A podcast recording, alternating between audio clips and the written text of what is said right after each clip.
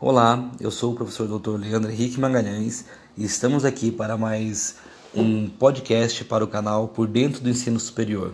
E continuando a tratar da resolução 02 de 20 de dezembro de 2019, que trata da licenciatura e da formação de professores.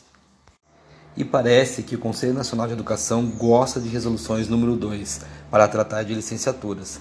A primeira foi a resolução 0297 aquela que trata dos programas especiais de formação pedagógica para docentes que atuariam nas disciplinas de currículo do ensino fundamental, do ensino médio e da educação profissional.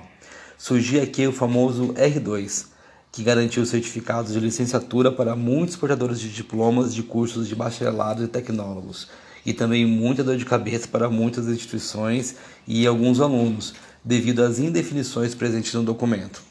Essas indefinições e essas dificuldades foram sanadas, a maioria por meio do próprio CNE, que deu para ser favorável àqueles que ofertaram cursos respaldados nesta resolução. Demorou, mas a resolução de 97 foi revogada por outra resolução 02, desta vez a de 2015, que definia as diretrizes curriculares nacionais para a formação inicial em nível superior para cursos de licenciatura, cursos de formação pedagógica para graduados e cursos de segunda licenciatura e também para formação continuada. A resolução de 2015 levou à reformulação de projetos pedagógicos em andamento e à adequação de cursos iniciados após a sua publicação.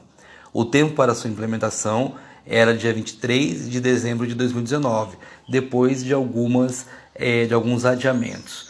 Porém, antes dessa data, foi revogada pela Resolução CNE 2 de 2019, que define as diretrizes curriculares nacionais para a formação inicial de professores para a educação básica, já abordada em texto anterior. No que se refere à Resolução 2 de 2019, apesar de ampla, um pouco confusa e cheia de determinações que acabam por amarrar os projetos pedagógicos, dificultando inovações na formação do licenciado, traz em seu bojo algumas oportunidades em relação ao tempo do curso, na distribuição das competências no decorrer da trajetória formativa do aluno, na possibilidade de aproveitamento de competências de, e de cursos anteriores, o que já era possível, porém ficou muito mais claro nessa resolução, e na educação continuada, especialmente no que se refere ao lato senso, sem contar os cursos de segunda licenciatura de formação pedagógica. E aí, vamos conversar sobre isso?